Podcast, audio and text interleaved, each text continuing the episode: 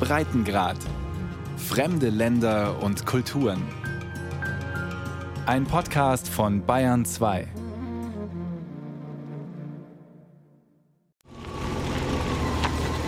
Wenn Autos die enge roterdige Piste zu Sreeschrieds Feldern entlangfahren, wirbelt ordentlich Staub auf.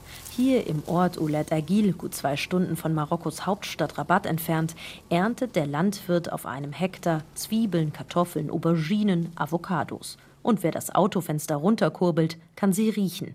Erdbeeren. Schried geht über sein Feld, streicht die Stängel und Blätter einer Erdbeerpflanze beiseite und präsentiert die letzten Früchte der Saison. Es war kein einfaches Jahr. Corona habe die Kaufkraft der Kunden und damit auch die Preise sinken lassen. Auch bei der Ernte hatte der Kleinbauer wieder Probleme. Wir haben manchmal Schwierigkeiten. Wir finden keine Frauen, die hier pflücken wollen. Es gibt auch manche, die kommen am nächsten Tag einfach nicht mehr, weil sie woanders arbeiten gehen. Woanders, das ist häufig nur etwa 500 Kilometer weit entfernt, in Südspanien. Dank eines Abkommens zwischen dem nordafrikanischen Königreich und Spanien reisen seit Anfang der 2000er tausende Frauen jährlich nach Europa für mehrere Monate. Erdbeeren soweit das Auge reicht. Und ein intensiver Duft, der so kräftig ist, dass er schon fast unangenehm wird. Spontane Assoziation süßlicher Verwesungsgeruch. Und tatsächlich geht die Erntezeit jetzt im Juni dem Ende entgegen. Aber rechts und links reiht sich noch ein Plastikplanen-Halbtunnel an den anderen. Über 100 Kilometer ziehen sich die Erdbeerfelder durch die Provinz Huelva. En 100 kilómetros de provincia tenemos toda la producción de fresa de Europa, diría yo. Die Erdbeeren Europas kommen aus Huelva, sagt Manuel Reiner vom Verband der kleinen und mittelgroßen Landwirte. Sie sind zwar ein Saisongeschäft, aber nach der Ernte ist vor der Ernte. Bueno, nosotros cuando terminemos Eh, Wenn die Ernte vorbei ist im Juli, dann wird alles zerlegt. Wir nehmen die Plastikfolie von den Metallbögen, die bleiben zerlegt bei den Feldern liegen. Dann wird geackert, gedüngt und im August setzen wir die neuen Pflanzen, bauen die Bewässerung auf. Wir machen eigentlich keine Pause. Die Plastikfolie wird recycelt, zumindest zum großen Teil, zumindest theoretisch. Aber auf vielen Feldern, die brach liegen, liegen Plastikstreifen und Fetzen. Die UV-Strahlung, Wind und Sand kriegen sie am Ende klein zu Mikroplastik. Auf dem Weg hier zwischen den Feldern steht ein kleiner Kühl-LKW und zwischen den Beeten zwei Dutzend Erntehelferinnen und Helfer. Auf dem ganzen Erdbeerkontinent, den die Provinz Huelva darstellt, sind es gut 100.000. Zwischen dem Nationalpark Cotodoniana im Osten und der Grenze zu Portugal im Westen helfen sie ein halbes Jahr lang bei der Erdbeerernte. Ahora mismo el problema es la falta de mano de obra. Nosotros necesitamos tener una mano de obra recolectora garantizada. Nosotros empezamos la campaña en enero y terminamos en junio. Frisch müssen die Erdbeeren sein und das ist ohne viele helfende Hände nicht zu machen, sagt Manuel Reiner vom Bauernverband. Von Montag bis Sonntag wird geerntet, ab dem 1. Januar bis zum 30. Juni. Knapp 43 Euro pro Tag haben die Gewerkschaften ausgehandelt, aber obwohl die Arbeitslosenquote über 20 Prozent liegt, finden sich nicht genügend einheimische Erntehelfer. Wir haben 16.000 aus der Subsahara, 12.000 Marokkanerinnen, 26.000 aus Osteuropa, Rumänien und Bulgarien. Und wir haben 52.000 Spanierinnen und Spanier. Das sind die einzigen, denen wir keine Wohnung stellen. Die leben natürlich ganz normal mit uns in den Dörfern und Städten, sagte Reiner. Fatima ist eine der 12.000 Frauen, die aus Marokko zur Ernte nach Spanien gekommen sind. Sie lebt in einer Unterkunft, die ihr ein Landwirt zugewiesen hat.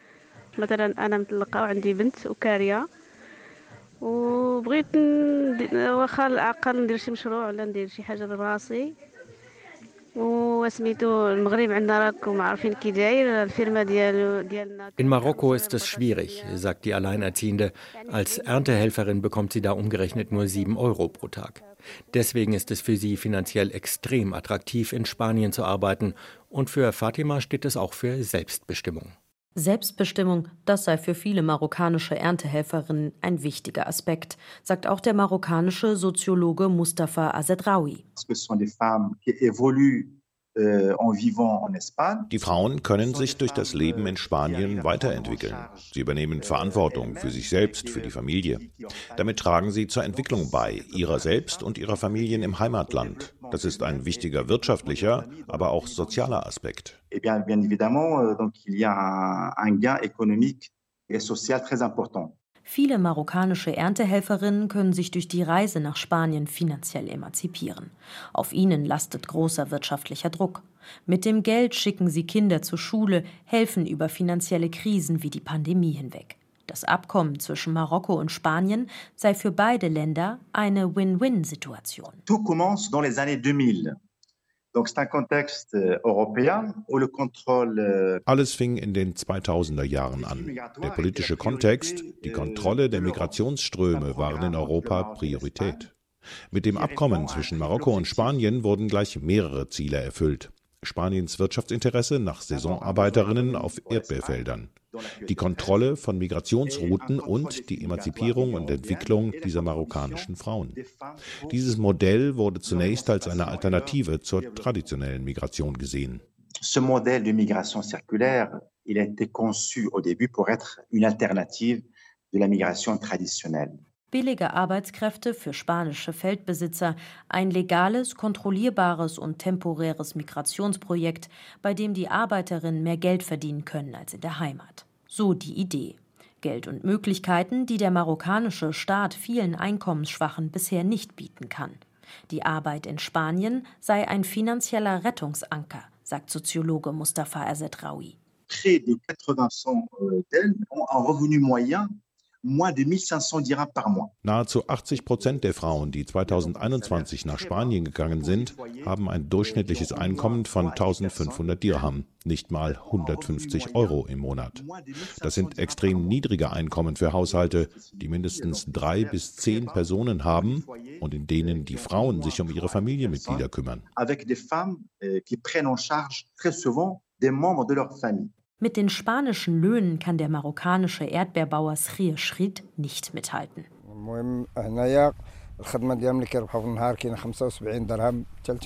Sieben bis acht Euro könne er den Pflückerinnen pro Tag zahlen, erzählt er. In Spanien können sie ein Vielfaches verdienen. Dass seine eigene Frau oder gar seine Tochter spanische Erdbeeren pflücken geht, will er aber auf keinen Fall. Er kenne zu viele schlimme Geschichten. Es gibt einige Frauen, die Übergriffe erlitten haben, weshalb die meisten jetzt Angst haben. Sie sagen dir, dort sind wir Ausländer und haben nichts. Die meisten Leute sagen, es ist besser hier zu bleiben, als dorthin zu gehen. Nur eine kleine Minderheit sagt, besser ich gehe, als hier zu bleiben. Diese Erzählungen kann auch der Soziologe Mustafa Azedraoui bestätigen. Zusammen mit einer Kollegin hat er 2018 die marokkanischen Erntehelferinnen im spanischen Huelva besucht. Sie sind unsichtbare Frauen, Frauen, die im Schatten leben. Die Eindrücke vor Ort seien erschreckend gewesen, erzählt er.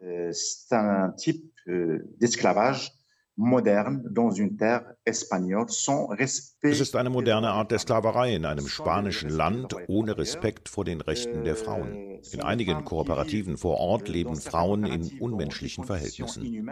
Ich habe selbst Frauen gesehen. Stellen Sie sich vor, vier Frauen in einem kleinen Stahlcontainer mit der Hitze von 43 Grad im spanischen Sommer. Wir haben Frauen begleitet, die über sexuelle Gewalt auf den spanischen Farmen von Huelva geklagt haben.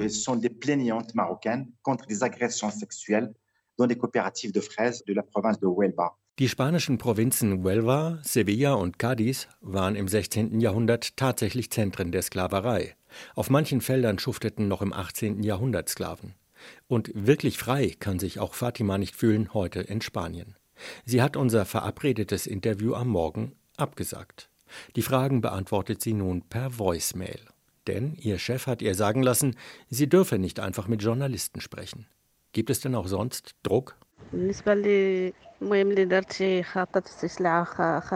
Ja, wer zum Beispiel eine angegammelte Erdbeere mit einsammelt, der wird nach Hause geschickt oder darf sogar einen ganzen Tag nicht arbeiten und verdient dann natürlich kein Geld. Wir wissen noch nicht einmal, wie hoch der Lohn ist. Die einen sagen 42, die anderen sagen 40 Euro. شي كيقول 8400 وشي كيقول 8000 Nein, nein, sagt Manuel Reina vom Bauernverband. Wir stellen ja sogar kostenlose Wohnungen. Si algún empresario hiciese algo parecido, es como wenn sich Einzelne nicht an die Vorgaben halten, dann ist das wie in der Politik oder bei der Polizei oder in der Verwaltung. Von ein paar wenigen schwarzen Schafen kann man doch nicht auf die ganze Provinz Huelva schließen. pero nosotros ese porcentaje que es mínimo no podemos mezclarlo con el generalizado de nuestra provincia. In der kennt sich auch Gewerkschafter José Antonio Brazo von der andalusischen Arbeitergewerkschaft aus. Er ist viel unterwegs und er sagt, die Arbeitsbedingungen sind mies und zwar systematisch. Von einem Bahndamm ein paar Kilometer weiter hat man einen guten Rundumblick. Plastikgewächshäuser, soweit das Auge reicht, und an dieser Stelle im Hintergrund riesige Öltanks und eine Raffinerie, die zweite große Einnahmequelle in der Provinz. Der süßliche Verwesungsgeruch vermischt sich hier mit säuerlichen Erdölausdünstungen. Das kann nicht gesund sein, weder für die Erntehelfer noch für die Früchte, mein Brazo. Und? El convenio se incumple sistemáticamente. Aquí hay explotación. Der Tariflohn wird systematisch nicht gezahlt. Wir reden hier über Ausbeutung. In jedem Dorf hier gibt es eine Marienfigur, die verehrt wird. Aber in Wirklichkeit beten sie den Mammon an. Auch eine Studie der Löning Nachhaltigkeitsberatung in Berlin hat ergeben, dass Erntehelfer oft schlecht bezahlt werden. Dabei ist die Stimmung in der Kolonne von Manuel Reina zumindest oberflächlich gut. Fröhliches Schnattern, kein Befehlston, zumindest unter den spanischen Helfern. Die Afrikaner, die zwischen den Beeten stehen, schauen eher etwas misstrauisch. Klar, sagt Gewerkschafter José Antonio Brazo von der andalusischen Arbeitergewerkschaft. Es gibt eine Art Hackordnung. Erntehelferinnen und Helfer aus der EU hätten unter bestimmten Bedingungen sogar Recht auf Arbeitslosenhilfe. Aus Staaten südlich der Sahara seien vor allem jüngere Männer auf den Feldern, die sich nicht alles gefallen ließen. Ganz unten stünden marokkanische Frauen. Immer wieder komme es auch zu sexuellen Übergriffen durch Vorarbeiter. Oft seien sie Landsleute und die Frauen, die kein Spanisch sprechen, seien ihnen ausgeliefert sagt der Gewerkschafter. Erst versuchen sie sich einzuschmeicheln, aber wenn die Frauen auf ihre Avancen nicht wie gewünscht reagieren, drohen sie, die Frauen rauszuwerfen oder dass sie im nächsten Jahr keinen Vertrag mehr bekommen.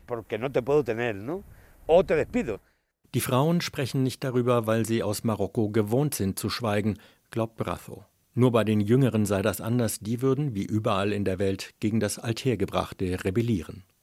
Auch auf den Feldern, auf denen Fatima pflückt, geben marokkanische Männer den Ton an. Der Eigentümer ist Spanier, aber die Vorarbeiter, die die Kolonnen führen, das sind Marokkaner. Direkt mit dem Chef reden nur sie, zwei marokkanische Brüder. Sexuelle Übergriffe habe sie aber bisher nicht erlebt, sagt Fatima. In ihrem Betrieb gebe es das nicht.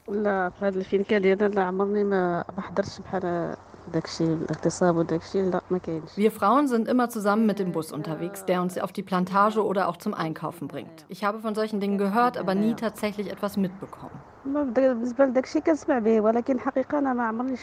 Tatsächlich ist es aber schon zu Gerichtsverfahren gekommen. Gewerkschafter Antonio Brazo hat selbst zwei Prozesse miterlebt, nachdem Frauen ihr Schweigen gebrochen und Anzeige erstattet hatten.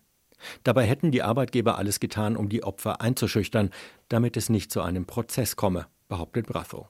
Cuando protestaron estas mujeres, eh, automáticamente las querían llevar a Marruecos, quitarlas del medio, como siempre hacen. Als sie sich beschwert haben, wollte man sie verschwinden lassen, nach Marokko zurückschicken. So versuchen sie es immer, damit alles im Sande verläuft, damit es keine Untersuchung gibt. Und dann wird so getan, als sei nichts gewesen. Con lo cual eso ya no se investiga y queda como si no hubiera pasado nada. Aber vor ein paar Jahren haben sich mehrere Frauen eben nicht einschüchtern lassen, Kontakt zur Gewerkschaft gesucht. Brazo war selbst einmal als Zeuge im Prozess geladen.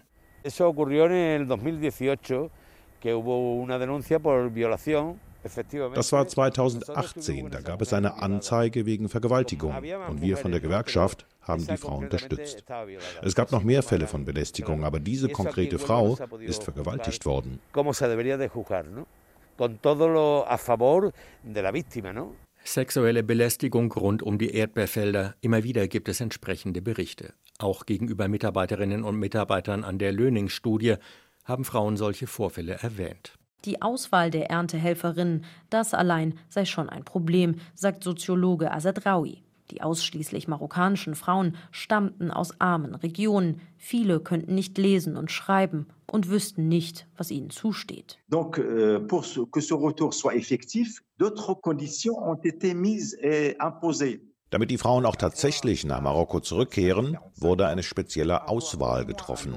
Ein Alter zwischen 25 und 45 Jahren, verheiratet mit mindestens einem Kind, das jünger als 18 ist. So hat die Frau immer eine Verbindung mit der Familie und dem Land und wird nach ihrer Arbeit nicht in Spanien bleiben wollen. Donc, il ne peut pas rester euh, après la fin de son séjour. Auch die 15-jährige Tochter von Erdbeerbauer Srir Schried will nach Spanien. Safa hilft morgens ihrem Vater auf dem Feld, danach geht sie in die Schule. Bald macht sie ihren Abschluss. Doktora. Ah. Safa will studieren und Ärztin werden. Ihr Vater ist skeptisch. Er kenne zu viele junge Marokkaner, die nach dem Studium arbeitslos blieben. Viel Investition für wenig Erfolgsaussichten, erzählt er. Die Jugendarbeitslosigkeit in Marokko ist hoch. Selbst diejenigen, die gute Schulabschlüsse haben und gut ausgebildet sind, bleiben oft ohne Arbeit. Der Frust ist groß unter den jungen Menschen. Auch deswegen träumen viele von Europa. Wer es sich leisten kann, der fliegt für ein Studium mit dem Flugzeug Richtung Norden. Wer das nicht schafft wie die meisten, sucht Wege über das gefährliche Mittelmeer oder den Atlantik, zum Beispiel auf spanische Inseln oder das Festland. Die Erdbeersaisonarbeit wirkt da gerade für viele Frauen attraktiv. Sie können in wenigen Monaten dort ein Jahreseinkommen verdienen. Die Negativschlagzeilen über Missbrauch und sexuelle Belästigung von den spanischen Feldern in Huelva schrecken Erdbeerbauers Tochter Safa aber nicht ab. Ich kenne Frauen aus meiner Familie, die nach Spanien gegangen sind. Und als sie zurückgekommen sind, haben sie gesagt, dass die Arbeit dort besser ist und dass sie gut bezahlt werden. Ich höre, wie sie über die großen Farmen sprechen. Ich wäre auch gerne mitgegangen. Dort hast du deine Rechte und alles. Es ist nicht wie hier. Aber immer wieder existieren die Rechte eben auch in Spanien nur auf dem Papier, sagt Gewerkschafter José Antonio Brazo. Und für die Frauen sei es schwer, sie durchzusetzen. Da ist die Sprachbarriere, da ist die Angst davor, auf eine schwarze Liste zu kommen und im nächsten Jahr eben keinen neuen Zeitvertrag unterschreiben zu können. Hilfe zu bekommen sei nicht leicht, sagt die marokkanische Erdbeerpflückerin Fatima. Ich weiß, dass es NGOs gibt, die sich darum kümmern, aber wir haben keinen Kontakt zu denen. Wenn die zur Inspektion kommen, treffen sie sich nicht mit uns. Wir brauchen die, aber wir haben keinen Kontakt. Gerade auf den Feldern müssten die Frauen Angst haben, sich mit Gewerkschaftern oder Mitarbeitern anderer NGOs sehen zu lassen, sagt José Antonio Brazo. Seine Gewerkschaft hat vor ein paar Monaten eine Spendenkampagne im Internet gestartet, um eine Art Begegnungszentrum für Erntehelferinnen aufzumachen. Die Kampagne war ein voller Erfolg. Die Gewerkschaft konnte ein kleines Eckgeschäft in der Provinzhauptstadt Huelva kaufen. Der Boden wird gerade frisch gefliest. Das ist nur möglich, weil so viele Menschen solidarisch waren. Ob gespendetes Videospiel oder 10, 5 oder auch nur 1 Euro. Ihnen allen geht es darum, etwas gegen die Ungerechtigkeit auf den Erdbeerfeldern von Huelva zu tun. Es soll ein Angebot sein, für die Erntehelferinnen und für andere Wanderarbeiter Beratung oder Hilfe zu suchen und zu bekommen unauffälliger und geschützter als auf den Plantagen. Noch ist der Raum nicht fertig und dann muss die Information natürlich noch unter die Leute kommen. Aber der Anfang ist gemacht, denjenigen Unterstützung zu geben, die von weit her oder auch nur aus Marokko kommen und in Huelva bei der Ernte helfen. Dies ist unser Fest. Singen und klatschen sie in den ankommenden Bussen. Die Erdbeerpflückerinnen Marokkos feiern ihre Rückkehr in die Heimat, begleitet von Kamerateams lokaler Fernsehsender. Am Abend Mitte Juni erreichten sie die Hafenstadt Tanger im Norden Marokkos. Die Nacht über seien sie von Huelva an die spanische Küste gefahren, dann per Fähre ging es ins nordafrikanische Königreich. Mit kräftigen Handgriffen wuchten die Frauen ihre großen bunten Koffer aus dem Gepäckraum der Busse. Manche schließen ihre wartenden Kinder schon in die Arme. Die Erleichterung über die Rückkehr ist vielen ins Gesicht geschrieben. Trotz der anstrengenden Heimfahrt nutzen einige die Gelegenheit, im marokkanischen Fernsehen über ihre Erfahrungen in Spanien zu sprechen. Gott sei Dank konnten wir arbeiten. Wir bitten aber die Verantwortlichen, uns mit marokkanischen Vereinen vor Ort in Verbindung zu setzen, die den marokkanischen Frauen helfen sollen. Wir sprechen kein Spanisch. Wir wissen nicht, wie wir uns verteidigen oder kommunizieren können. Diejenigen, die krank werden, finden niemanden, der sie ins Krankenhaus bringt. Wenn du krank bist, dann brauchst du einen Übersetzer. Und wenn du niemanden findest, hast du Pech. Du bleibst dann so lange zu Hause, bis es dir wieder gut geht und gehst erst dann zum Arzt, wenn du einen Marokkaner gefunden hast, der für dich übersetzt. Und wie geht der marokkanische Staat mit den Problemen in Spanien um? Die schwierigen Arbeitsbedingungen, die Missbrauchsskandale schlagen in Marokko regelmäßig Wellen in den Medien. Politisch passiere wenig, sagt Soziologe Mustafa Azadraoui. Nach jedem Skandal versuchen marokkanische Minister, es als Einzelfälle hinzustellen. Denn für Spanien und Marokko ist dieses Migrationsprojekt ein Erfolg. Und so verkaufen sie es auch, obwohl die Arbeitsbedingungen höchst schwierig sind. Trotzdem, auch im nächsten Jahr wollen sich viele der Frauen wieder Richtung Spanien aufmachen, den schwierigen Arbeitsbedingungen und Skandalen zum Trotz. Viele Alternativen in Marokko haben sie nicht. Geradezu euphorisch singen die frisch angekommenen Erdbeerpflückerinnen am Abend im Juni und bedanken sich beim marokkanischen König Mohammed VI. Die Botschaft: Ohne Spaniens Erdbeeren geht es nicht. Das sagt auch Erdbeerpflückerin Samira dem marokkanischen Fernsehen. Seit vier Jahren fahren wir schon nach Spanien. Wir arbeiten, kehren zurück mit Geld für uns und unsere Kinder. Gott sei Dank läuft alles gut in Spanien. Gott sei Dank haben wir diese Arbeit. Damit können wir leben und unsere Familien ernähren. Diese Art der Arbeit ernährt so viele Familien. Tatsächlich sagt Manuel Reina vom Bauernverband in Andalusien, die marokkanischen Frauen gehören doch fast zur Familie. Und dass Marokko ihnen gerade nicht erlaubt hatte, nach der Ernte aus Spanien in die Heimat zurückzufahren, weil es mal wieder eine diplomatische Krise zwischen beiden Ländern gab, darüber müsse man dringend reden. Si estas mujeres que nosotros la vamos a tener hasta que abra la frontera, la vamos a tener en nuestra vivienda gratuitamente. Wenn Marokko sie mit ihrem verdienten Geld nicht zurück zur Familie lässt, dann werden wir ihnen weiter eine Wohnung stellen, Strom und Wasser, sie zum Arzt bringen und mit den Kleinbussen zum Einkaufen. Unsere Pflückerinnen sind unsere Familie.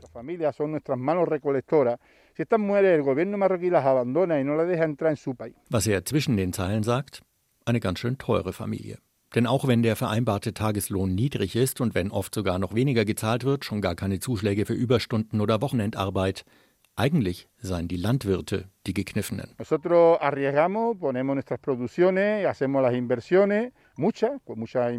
Wir tragen das ganze Risiko. Wir müssen alles vorstrecken und bekommen keinen angemessenen Preis für unser Produkt. Von dem, was die Konsumenten bezahlen, sehen wir nicht viel. Einen bis eineinhalb Euro pro Kilo Erdbeeren, die im Supermarkt für sechs Euro verkauft werden.